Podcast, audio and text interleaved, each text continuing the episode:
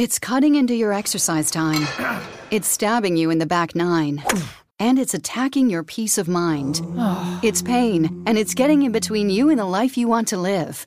CBD Medic targets your pain at its source. It's fast acting relief with active OTC ingredients, plus the added benefits of THC free hemp oil. Get back to your life with CBD Medic, available online and at CVS. These statements have not been evaluated by the FDA. This product is not intended to diagnose, treat, cure, or prevent any disease.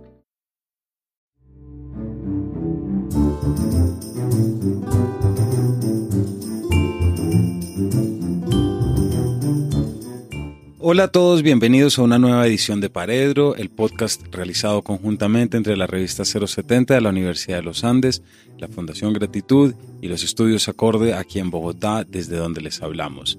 Este es un podcast sobre autores, sobre editores y por hoy también sobre libreros, porque tenemos de invitado a alguien que estoy seguro que muchos de ustedes conocen de primera mano o han escuchado hablar sobre o Seguramente se lo han encontrado en algún libro. Me refiero a Álvaro Castillo. Álvaro, bienvenido. Muchas gracias Camilo. Para mí es un placer estar acá contigo y en este programa. Muchas gracias. Álvaro, para los que no lo saben, eh, tiene una librería muy bonita por la cual muchos lectores hemos pasado en peregrinaje buscando títulos con los que soñamos y muchas otras veces llegamos con una sonrisa muy grande porque Álvaro nos encuentra ese libro que habíamos buscado. Se trata de la librería de libros usados, yo creo que más importante y más famosa que tiene Bogotá. Así que el día de hoy estaremos hablando sobre esa, ese misterio que rodea a coleccionar libros, a encontrar libros. Así que para todos ustedes coleccionistas y que les gusta ser pescadores de libros, este es un capítulo para ustedes.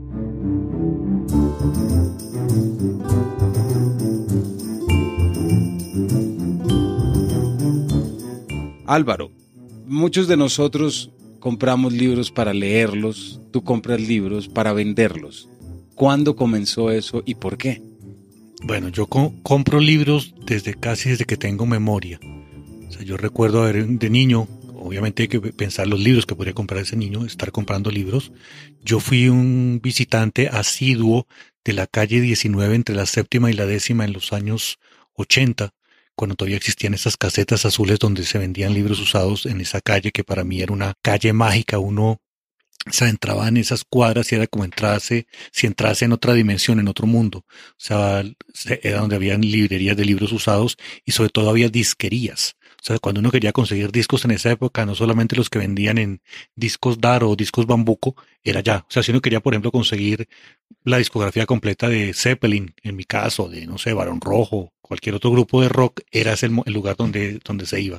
desde entonces comencé a comprar libros, compraba libros para mí, los que iba, con los cuales fui construyendo mi biblioteca. Y hace alrededor de, bueno, también eh, hace alrededor de unos 20, ya van a ser eh, casi 23, 24 años, en una librería en la que tuve la oportunidad de trabajar, que se llamaba Norma Ramos Libros. Abrimos una sección de libros usados y comencé a comprar también para vender.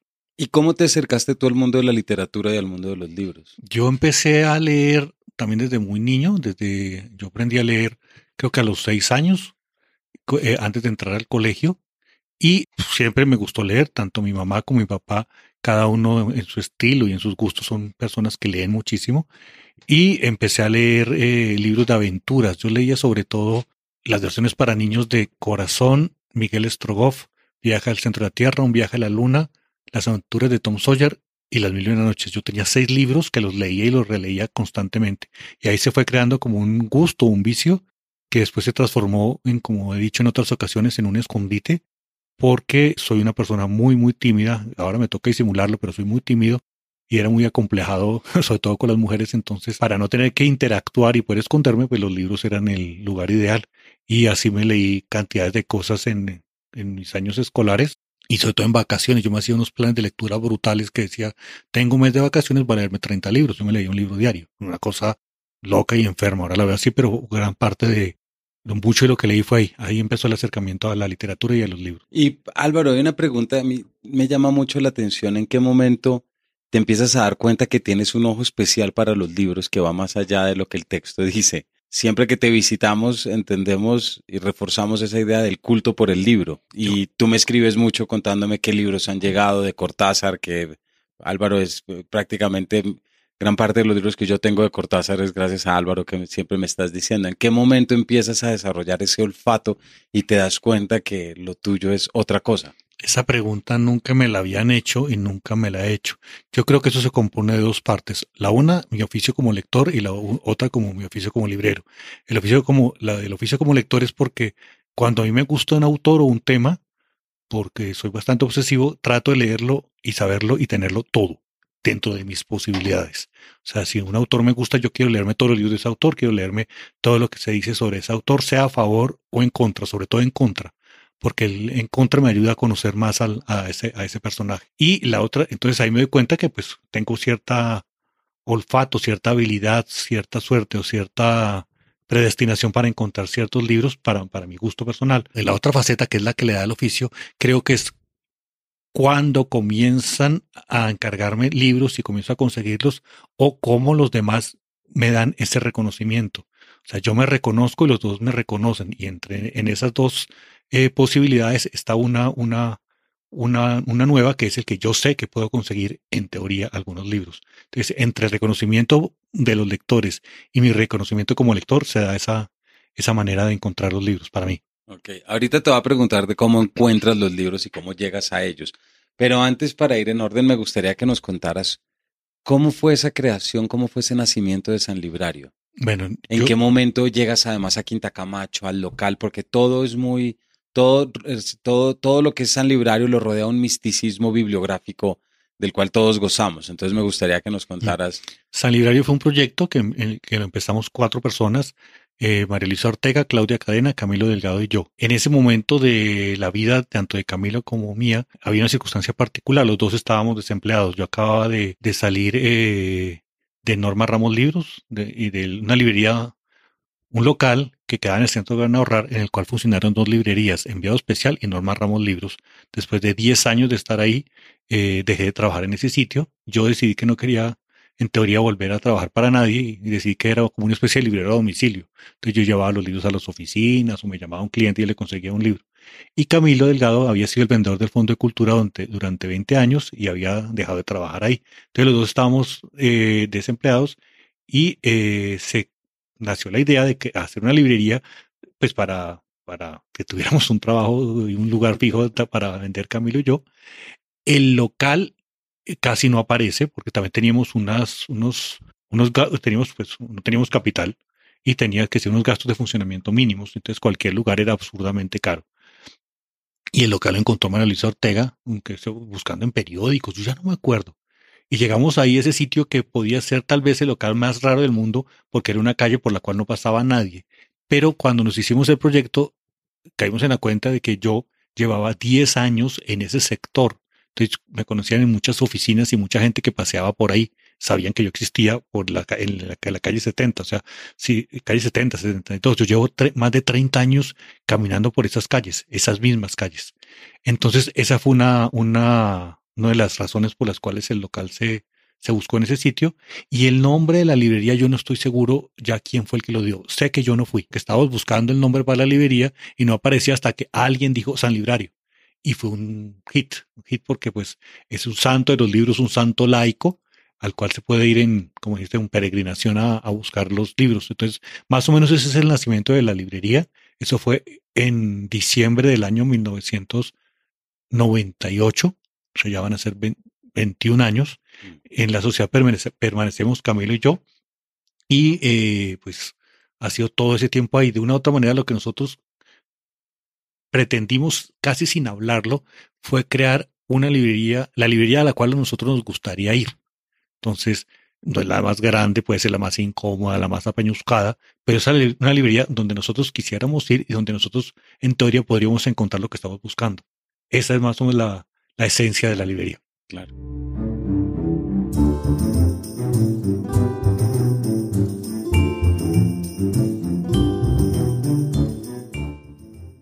Álvaro, después de todos estos 20, 20 y pico de años ya que llevas, ¿qué es lo que más has aprendido de tus lectores? Porque has conocido mucha gente a través de sus deseos y a través de sus libros. ¿Cómo es el perfil del lector que va a San Librario y tú qué has aprendido de ese tipo de... Porque quien va a una librería de segunda no es todos los lectores. Hay que tener un culto por el objeto. Claro, yo creo que son varios factores. Los, los lectores que van a la, librería, son de todas...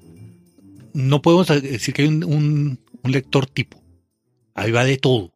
Toda clase de personas, eh, desde las más eh, eh, racionales, lógicas, hasta las personas más eh, fritas de este mundo. O sea, va de todo, desde estudiantes sin un peso, estudiantes con algo, eh, profesores, políticos, escritores, va mucha gente. ¿Qué es lo que uno aprende de lo que yo, lo que yo aprendo? O sea, en este caso voy a hablar desde de mí. A mí me gusta mucho observar y escuchar a la gente. Y al, eh, porque primero me, me, me dan su, su, experiencia, su sabiduría, y también me dan su entusiasmo, o sea, o su ilusión. Y lo que más yo he aprendido es, es, es ver cómo las personas eh, nos emocionamos y, damos las gracias cuando un sueño o una ilusión es satisfecha.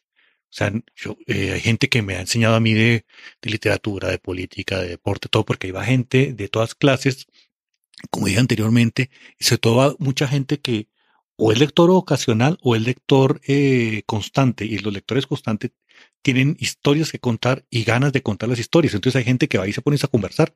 O sea, van y se me hablan y nos, o como escuchamos horas y horas y horas de cantidad de temas que yo he aprendido gracias a ellos, o de deportes, o de política, o de comercio, unas cosas muy raras que la gente, que los lectores yo creo que sobre todo tienen ganas es de encontrar a alguien o sea la persona que sea con la cual puedan conversar de lo que les apasiona. Entonces es uno que yo he aprendido es a cómo compartir las pasiones, no solo las mías, sino las del otro. Eso te da también una, te, te, te implica o indica que tienes que ser una persona, tratar de ser lo más receptivo posible, lo más respetuoso del otro. Entonces también he aprendido a, a ser bastante, no, es que si, si digo la palabra tolerante es algo muy condescendiente, lo más amplio para escuchar a los demás. O sea, así yo no estoy de acuerdo con lo que están diciendo. Hay un tipo de libro que es el libro que tú buscas porque alguien te lo pide, pero luego está la gran mayoría de libros que tienes. A mí me interesa y me gustaría que le contáramos a nuestros oyentes cómo funciona el mercado del libro usado o el libro de segunda. Es decir, eh, ¿de dónde salen los libros? Tú tienes, montas la librería, ¿dónde empiezas a buscar?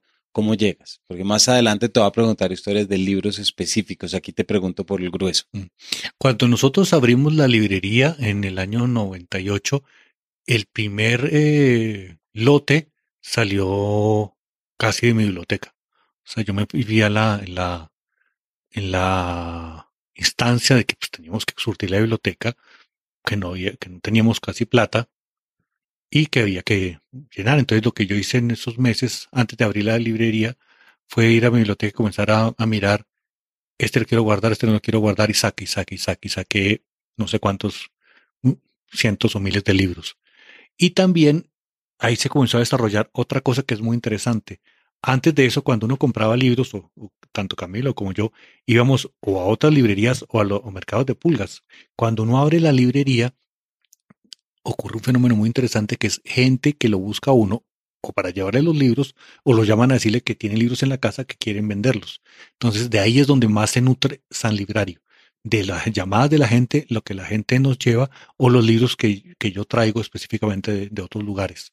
Ya ir a, a librerías, yo, yo voy realmente a muy pocas librerías porque tengo el problema que soy como el rey Midas, entonces toco cualquier libro y ya se vuelve en oro. Entonces eso a veces no, no es muy, es muy chévere ni muy útil. Entonces básicamente es de lo que me llama, lo que nos lleva a la gente y las casas a las que vamos a mirar libros. ¿Y cómo diferencias lo que tú lees y lo que compras para vender? Uy, esa es una cosa complejísima porque, a ver, yo tengo varias, eh, tengo una mente que que tiene una facilidad de compartimentación muy grande. O sea, yo puedo pensar en muchas cosas al tiempo y de pronto es que soy un poco esquizofrénico, puedo, es como si en, en mi habitasen varias personas. No quiere decir personalidades. O sea, yo sé lo que es mío, sé lo que es de la librería, sé lo que me interesa a mí, lo que le interesa a la librería, que no es lo, no necesariamente es lo mismo. Cuando llaman a la librería a ofrecer libros, eso es de la librería. Si es la cosa más grande, yo tengo que comprarla, pero eso es de la librería. Ahora bien, si yo estoy por la calle y compro unos libros por ahí, soy yo. Si yo viajo, soy yo. Si me llaman a mi casa, soy yo. Si llaman a la librería, es la librería. Entonces, esa es, la, esa es una primera diferencia. La segunda es que, eh, pues es un negocio. A veces hay cosas que uno quisiera guardar o tener, pero sabe que, que hay que venderlas porque pues se necesita pagar el arriendo, los sueldos, los servicios y eso, y vivir. Porque pues yo, evidentemente, yo vivo de los libros. Eh, entonces, gracias a esa, a esa mentalidad tan eh, dogmática y al mismo tiempo con, esa facilidad de compartimentación, no entro en conflicto. Ya. no entro en conflicto. Ya, es así, es muy simple. yo lo veo muy simple, pero cuando yo lo explico, la gente me mira un poco extrañada y dice, man, ¿qué le pasa? Está un poco rayado y de pronto sí lo estoy, pero, pero es así. Ahorita que hablabas de tu, de tu libre, de tu biblioteca y de cómo la primera viaje salió de la tuya. A mí una vez alguien me contó que en tu casa a duras penas hay muebles, que es lo que más hay son torres de libros. Eso es verdad. Es verdad. O sea, en muebles hay una, pues una cama, hay unas mesas, hay dos mesas que están ocupadas por libros. En mi casa no hay sala, lo que se llama sala o comedor no hay.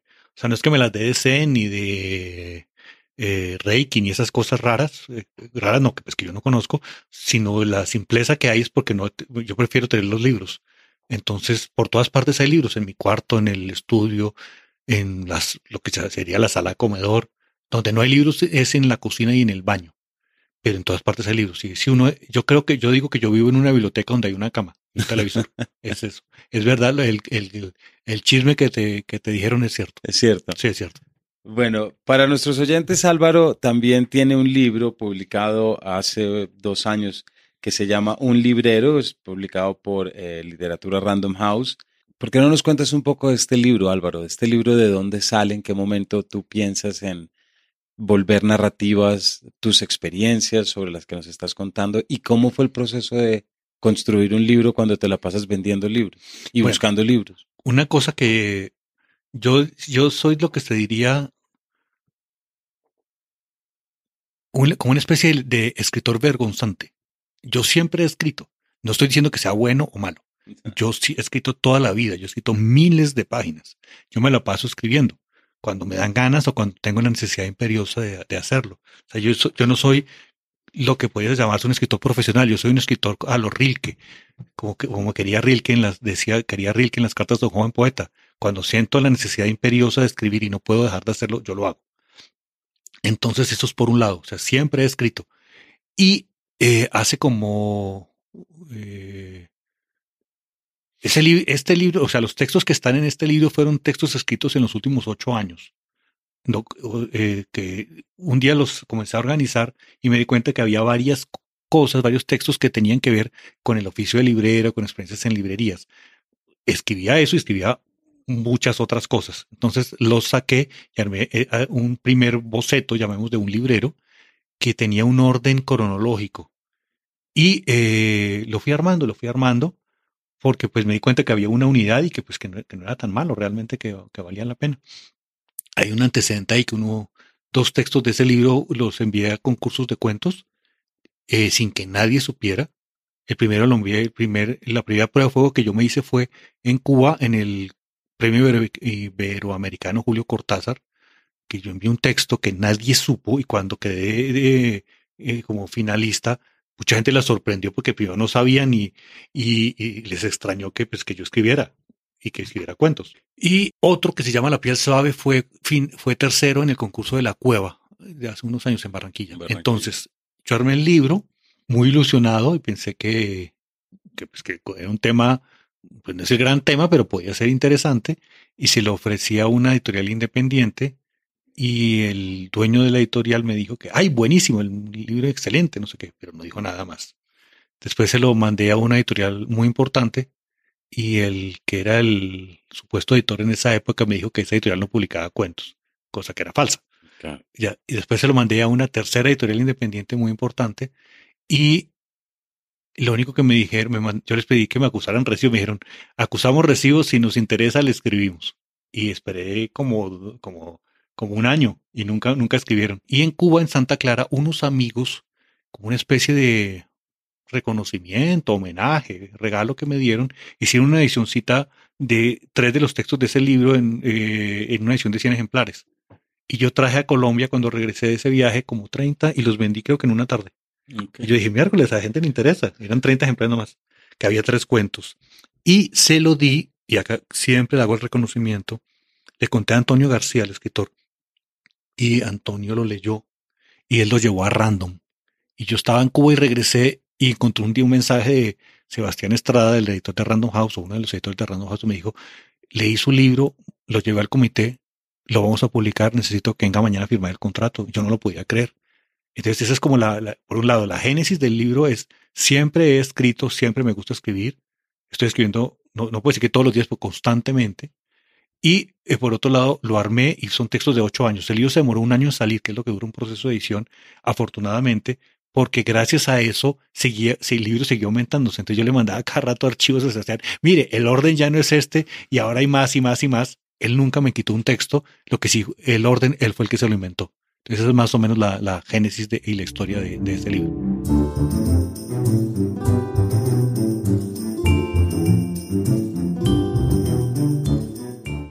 ¿Y cómo ha sido relacionarte con tus lectores? Muchos, muchos de ellos también lectores que te visitaban en la librería a buscar otros libros.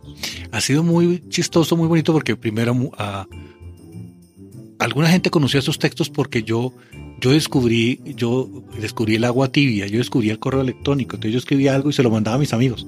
O sea, yo no, yo ni siquiera me preocupaba por derechos de autor ni nada, ni por, ni por propiedad intelectual, nada. Yo escribía algo y se lo mandaba a una serie de amigos iba mandándolos. Ahora ya, ya, casi ya no lo hago.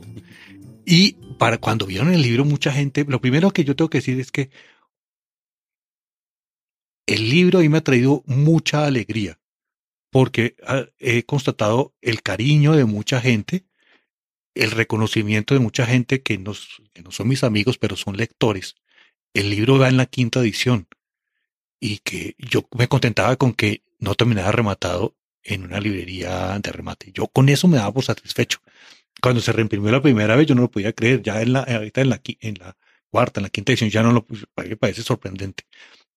En una de las blurbs o párrafos que acompañan eh, a esta edición, está uno de Ricardo Silva que tiene una frase muy bonita. En, se muestra como a prueba a punta de amor y de pulso que no existe un solo volumen que no sea un destino. A mí eso me parece muy bonito porque es el libro que leemos y que queda en nosotros, pero también es el libro en cuanto a objeto. En el libro tú tienes, traes muchas anécdotas sobre historias de libros, de cómo llegaron libros a ti, de cómo llegaron libros de otros a otros. Te quería contar si nos puedes compartir un poco algunas de esas historias que se hayan quedado en ti, que estén en el libro o no están, pero sobre historias de historias curiosas de libros, historias de sueños apasionados por conseguir libros o o locuras bibliográficas también. Yo recuerdo en el año 97, no, mentiras, con el año 93 por ahí, que un día soñé con un libro de fotos de Tolkien. Y en esa época yo trabajaba en enviado especial libros. Y había, en esa época no existía el internet. Entonces había unos libros gigantescos de, como de, de los libros de los ICBNs eran las herramientas de trabajo. Entonces uno buscaba ahí en orden alfabético y yo me puse a buscar y de pronto encontré una entrada que decía de Tolkien Family Album. Yo no podía que decía, ah, existe un, libro de fotos de la familia de Tolkien y lo encargamos. Y el libro, no voy a decir que el mismo que yo había soñado, pero era un, el libro como el que yo como el que yo había soñado. Entonces recuerdo mucho esa, esa historia con ese libro soñado que, que realmente existía. Hay veces que, que yo siento como, como que algo algo va a suceder, como en el cuento de García Márquez, en presagio.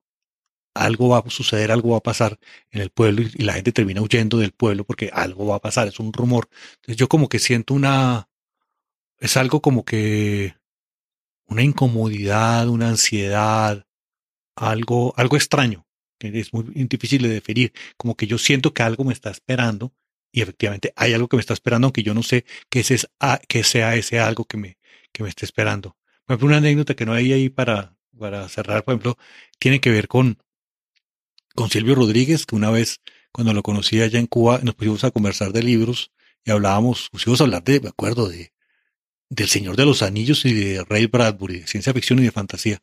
Y, pues cuando él supo que yo era librero y eso me dijo, chico, consígueme, yo, hay un libro que yo siempre he buscado, que nunca he encontrado, que es la poética musical de Stravinsky. Yo le dije, ah, yo he visto ese libro, yo se lo consigo. Si lo consigo, lo aviso. Me dice, bueno, entonces búscamelo, me dijo.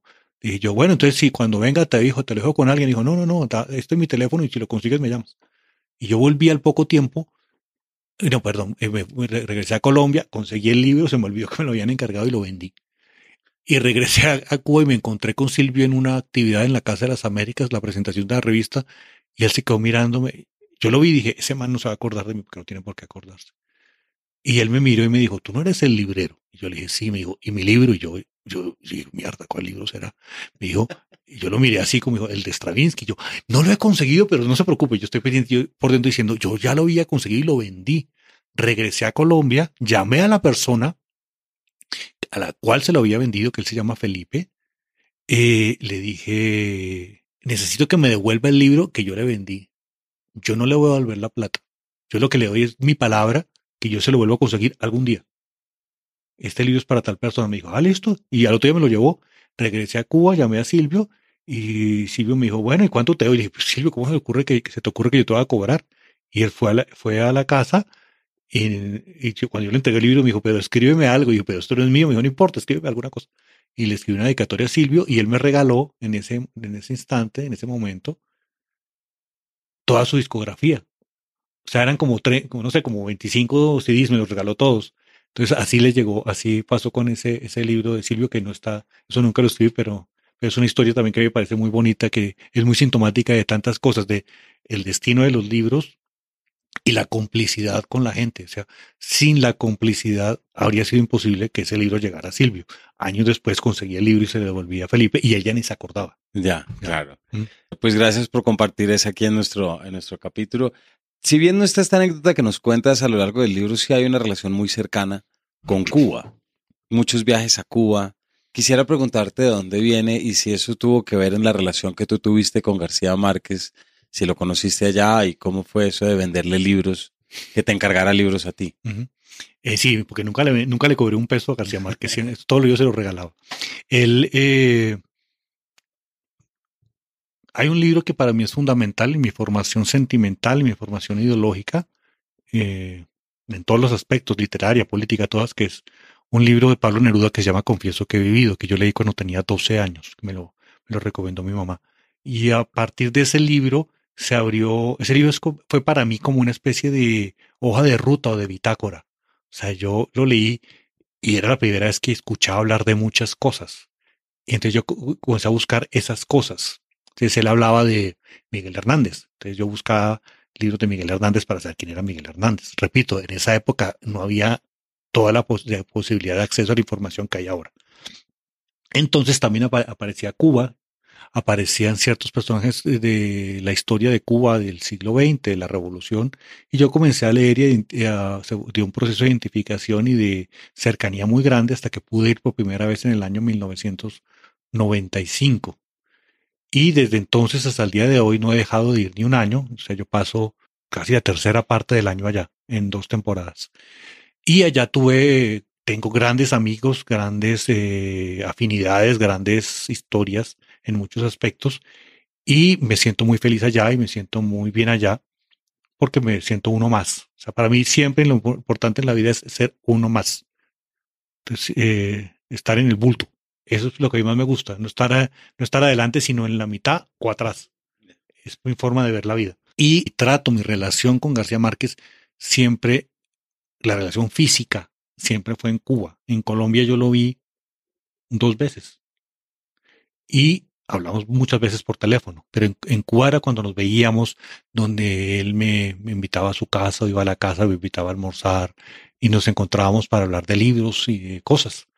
Una vez le hice de mensajero de llevarle una encomienda a Cuba, me acuerdo, y estuve, no conseguí vuelo directo de la conexión y me tocó estarme como 10 horas en el aeropuerto de Panamá.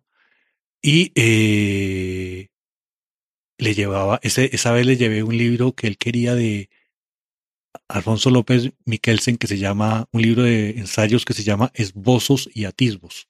La relación siempre fue así, usted fue una relación con él de muchas, de cercanía cuando nos veíamos, complicidad y sobre todo de igualdad, porque si había algo que irradiaba García Márquez o el García Márquez que yo conocí, que lo conocí siempre en grupos pequeños o conmigo, grupos pequeños, era que García Márquez primero miraba directamente a los ojos y les encantaba escuchar lo que decía el otro. Sea, él estaba pendiente de lo que uno decía, si fueran bobadas, pero él estaba pendiente y le ponía uno cuidado y le preguntaba sobre eso. Cuando uno hablaba con García Márquez, él procuraba que el, que el personaje fuera el otro. El personaje era él, evidentemente, pero siempre que fuera el otro. Y le conseguí muchas cosas, como digo, jamás le cobré un libro, porque pues cobrar un libro a García Márquez era un poco exagerado. O que a veces le cobraba de una forma indirecta, era, me decía, bueno, a trabajar. Entonces sacaba un bulto de libros gigantescos que me, que me habían dado gente para que le, él les dedicara. Decía, eh, oye, yo algún día te voy a tener que cobrar por tanta dedicatoria, porque tú los vendes. Yo dije, sí, yo los vendo, ya tú sabes. Y él me escribió en, en Vivir para contarle, me acuerdo que la dedicatoria decía, para Álvaro, el que me vende. Entonces, eso es, así fue. Entonces, de la relación con Cuba se compone de, libros, de amistad, de amores, de ideología, de política, de complicidad, de identificación y de Gabriel García Márquez.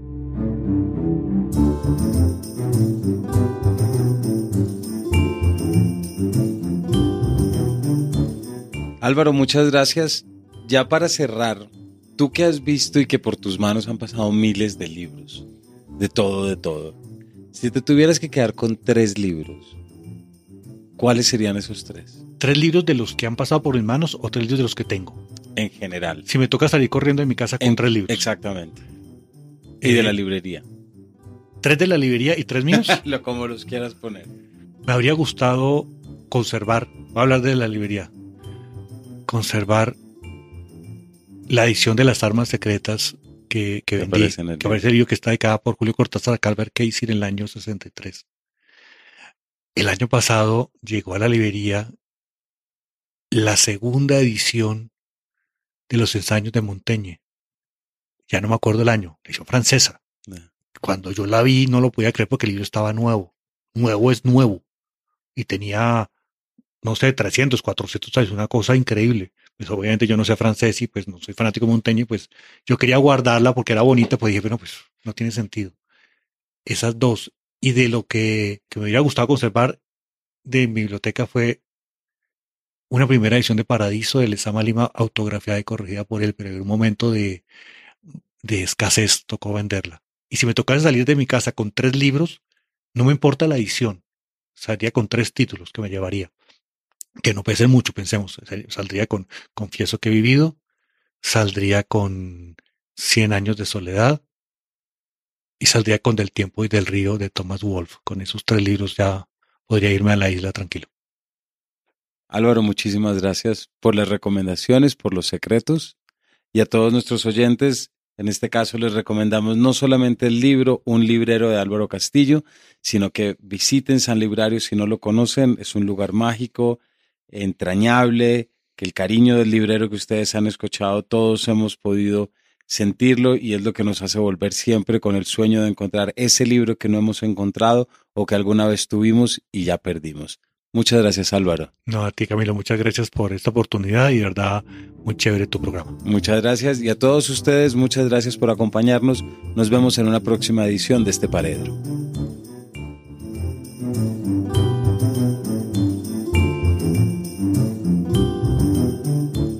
Gracias por escuchar 070 Podcast. No olviden que también pueden encontrar nuestros otros programas como Woman's Planning, Habla el Balón, A Donde Amos No Necesitamos Carreteras, Mirlo Podcast, Laguna Podcast, Paredro y Emperifolladas. Si quieren buscar estos contenidos, escriban 070 Podcast, 070 números y podrán encontrarlos tanto en Spotify, iTunes, SoundCloud, Spreaker y en las páginas de la revista 070 y Acorde Fede.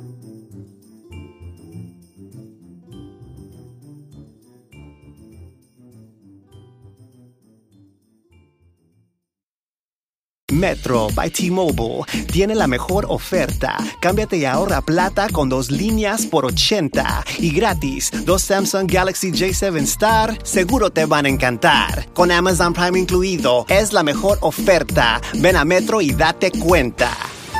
Más impuesto de venta y cargo por activación. Requiere plan de 50 dólares o más. No válido para números en la red de T-Mobile o en Metro en los últimos 90 días. La oferta puede cambiar. Oferta válida para miembros nuevos de Amazon Prime. Valor de 12.99 al mes. Aplican restricciones. Visita una tienda para detalles, términos y condiciones. It's cutting into your exercise time. It's stabbing you in the back nine. And it's attacking your peace of mind.